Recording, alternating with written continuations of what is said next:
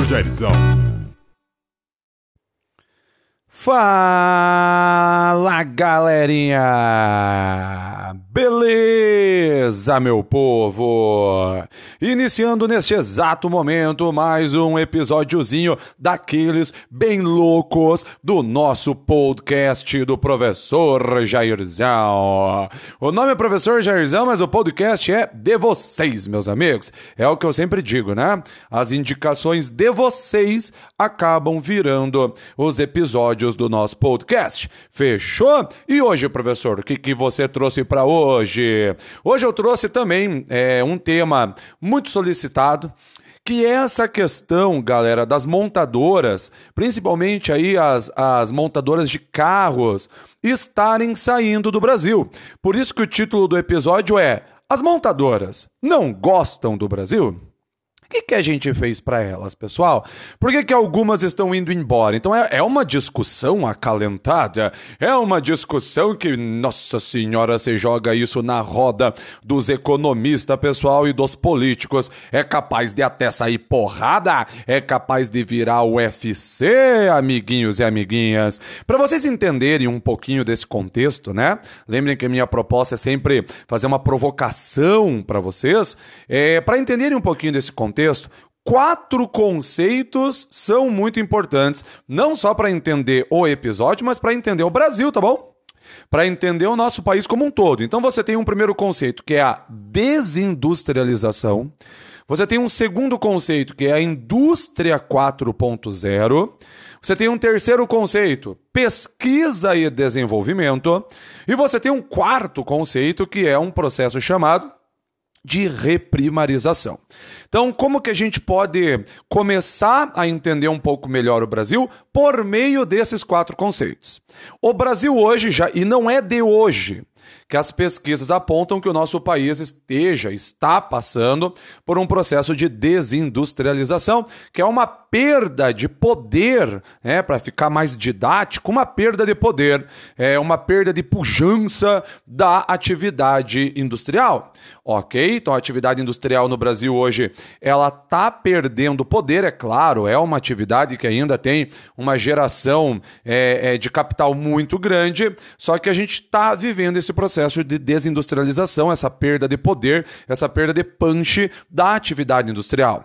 E são vários os fatores, pessoal, e um dos fatores entra o segundo conceito, que é a indústria 4.0. O que é a indústria 4.0? É essa indústria moderna altamente moderna, essa indústria que já vem se adequando à quarta revolução industrial, à questão da inteligência artificial, é todos essas, esses, esses requisitos que a quarta revolução industrial pede para que ela realmente aconteça. Então, é essa indústria mais moderna. E o Brasil, gente, está longe de se adaptar a essa chamada indústria 4.0. Então, isso também contribui né, para essa perda de poder da atividade industrial. E por que o Brasil não está tão adaptado assim a essa industrialização 4.0? Temos ilhas, pessoal. Também não vamos generalizar. Nós temos ilhas né, de indústria 4.0 no Brasil, não dá para a gente pensar que a nossa industrialização como um todo já esteja adaptada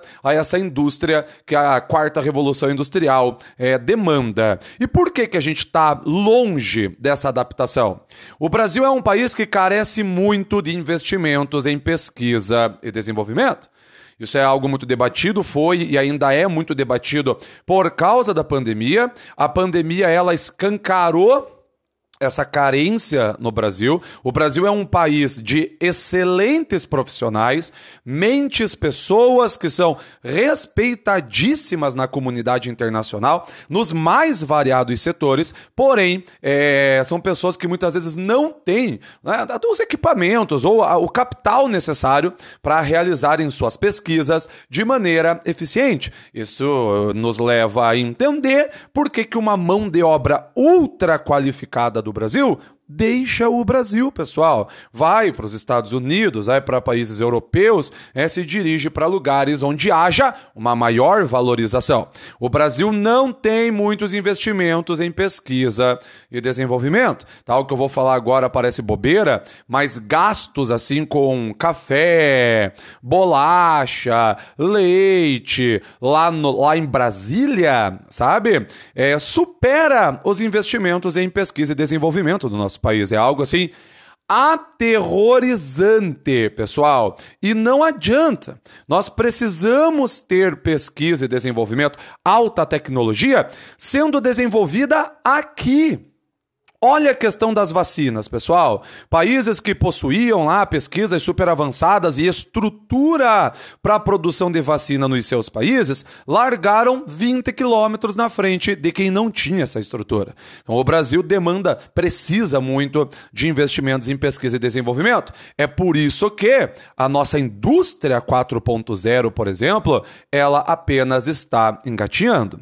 Tá, professor, mas assim, se a atividade industrial está perdendo poder, Alguém está ganhando poder? Sim, pessoal, o Brasil tem se dedicado cada vez maior a esse setor primário, né, a exportação de commodities, tanto que vem ganhando força esse processo de reprimarização, um ganho de poder, um ganho de punch do setor primário, produtos agrícolas, é, produtos minerais, entenderam? Então, vocês viram, esses quatro conceitos, eles já, eles já te dão um panorama super legal do Brasil. A desindustrialização, a indústria 4.0, pesquisa e desenvolvimento e a questão da reprimarização. E aí a gente entra, galera, de fato, com os dois pés no peito, bem louco, nas montadoras. Recentemente tivemos o fechamento da Ford, da Mercedes, algumas outras marcas aí estão a, ameaçando, né, fechar suas portas no território brasileiro. E aí a grande pergunta é: por quê? Por quê? Oh my God, por que que isso está acontecendo? Galera, pessoal, isso é uma coisa que a gente tem que entender. É algo que recebe o nome de custo Brasil. O que, que é o custo Brasil?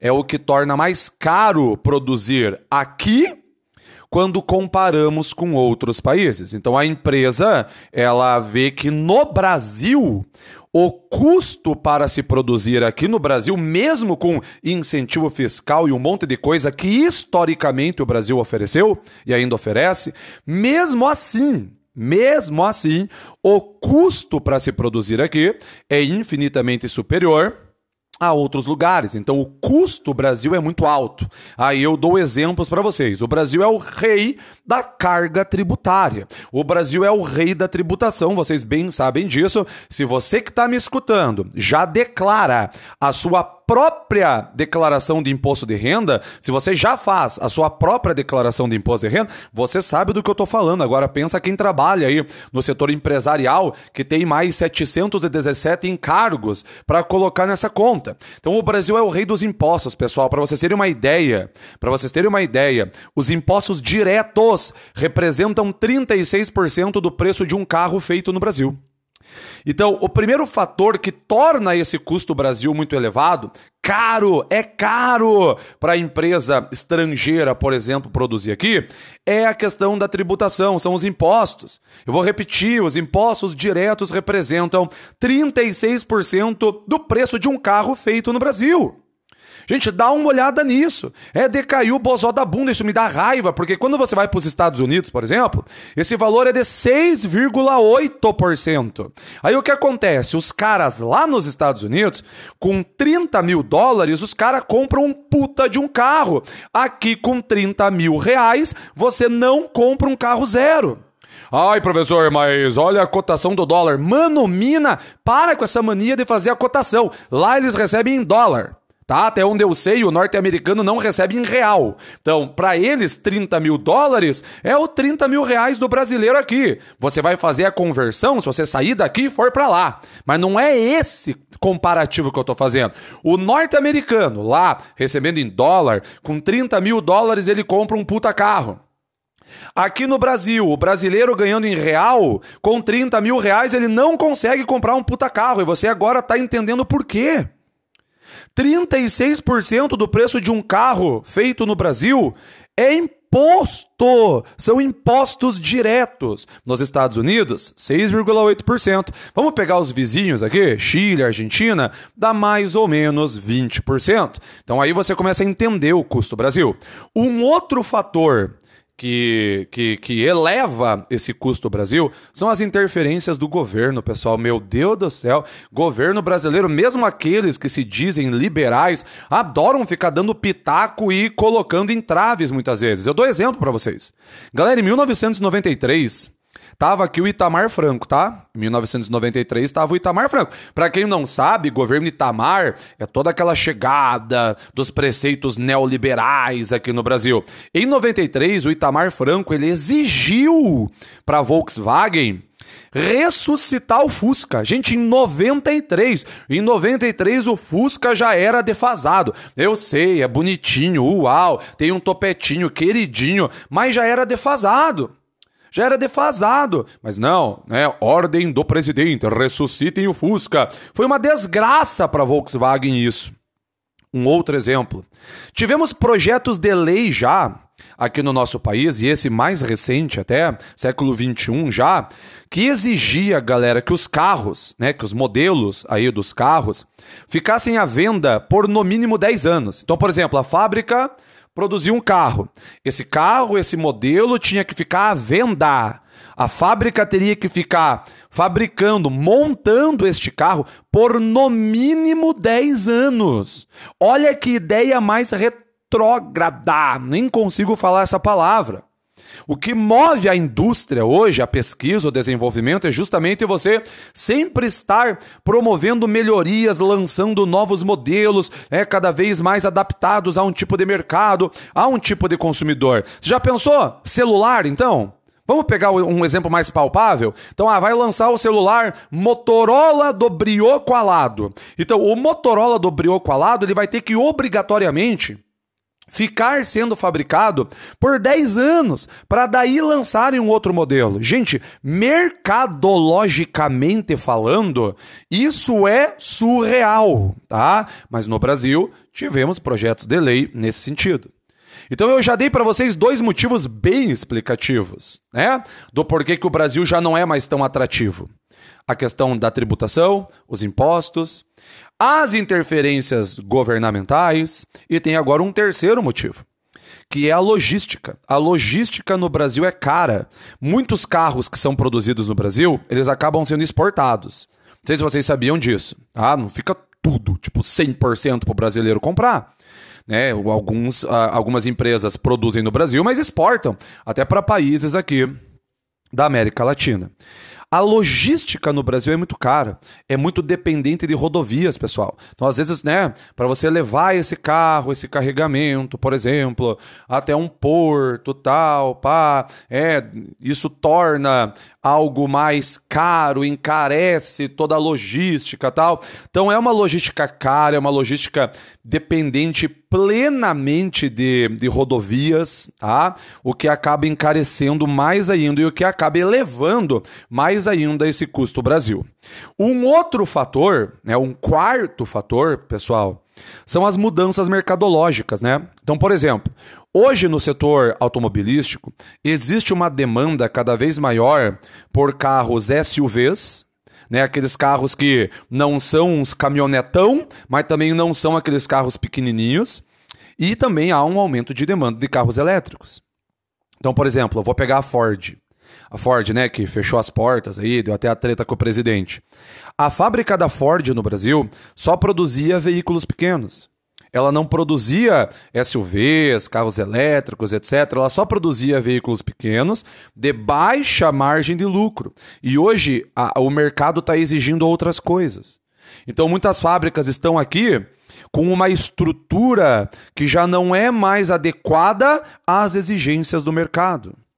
Vocês entendem, galera? Vocês compreendem a bagaça? Ah, então assim, aí você começa a compreender, porra, mas então é caro produzir no Brasil. Tem a questão dos impostos, tem as interferências governamentais, tem uma questão de logística cara, né? Tudo caro, combustível caro, isso vai encarecendo toda a cadeia produtiva.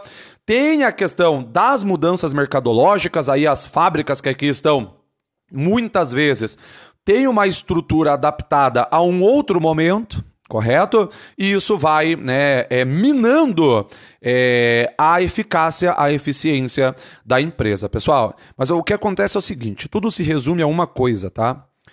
A essa dependência absurda, gigantesca, quase é, burra, que o Brasil foi tendo do capital estrangeiro de acordo com o seu desenvolvimento industrial. A gente está colhendo esse fruto. A gente está colhendo esse fruto podre de ter ficado quase que 100% dependente do capital estrangeiro em determinados setores. Um desses setores, o setor automobilístico. Aí a gente fica à mercê desse tipo de coisa. Ah, vou fechar as portas, ah, vou fazer isso, ah, vou fazer aquilo. Ao invés do Brasil, durante sua história, e ainda dá tempo de fazer, é só começar. É só ter vontade de começar a investir, de fato, numa indústria mais moderna, que promova o desenvolvimento de uma indústria automobilística brasileira de produção de grande porte Produção de grande porte, de bons carros, de carros modernos. Ah, professor, mas isso demora muito tempo. Pois é, mas é o problema do, do, do nosso país, da nossa política, tudo para ontem, uma política imediatista. A gente nunca para para pensar a longo prazo. E enquanto a gente não passar, não passar a pensar a longo prazo, a gente vai ficar colhendo esses frutos podres. E um desses frutos podres é a questão do setor automobilístico, extremamente dependente do capital estrangeiro. Eu não estou falando para o Brasil fechar suas portas para o capital estrangeiro, não é isso. Eu estou falando que seria bom para o Brasil ter uma indústria brasileira do setor automobilístico e de outros setores também né? Para que indústrias brasileiras, por exemplo, fossem para outros países, abrissem filiais em outros países, vendessem em outros países. A gente tem alguns exemplos aí de carros e caminhonetes brasileiras, tal, mas são exemplos bem pontuais, pessoal, nada assim de, de, de grande vultuosidade. Entenderam, meus amigos? Então é, o troço é complicado. A gente pega a China aí, ó. A China, durante muito tempo, capital estrangeiro chegando, capital estrangeiro chegando, capital estrangeiro chegando. Há uns 25 anos atrás, eles lançaram um projeto de desenvolvimento de indústrias próprias no setor automobilístico, no setor de alta tecnologia, e tá aí a China hoje. Com marcas automobilísticas, não são as melhores do mundo, longe de serem, mas são da China.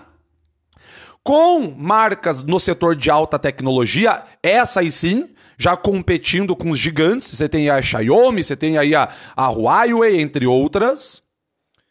Só que isso demanda tempo. E tempo é uma coisa, né? Pensamento a longo prazo é uma coisa que o nosso país insiste em não ter. Beleza, meu povo? Espero que vocês tenham aprendido e espero que vocês tenham gostado. Até o próximo episódio. Juízo, se cuidem! Falou!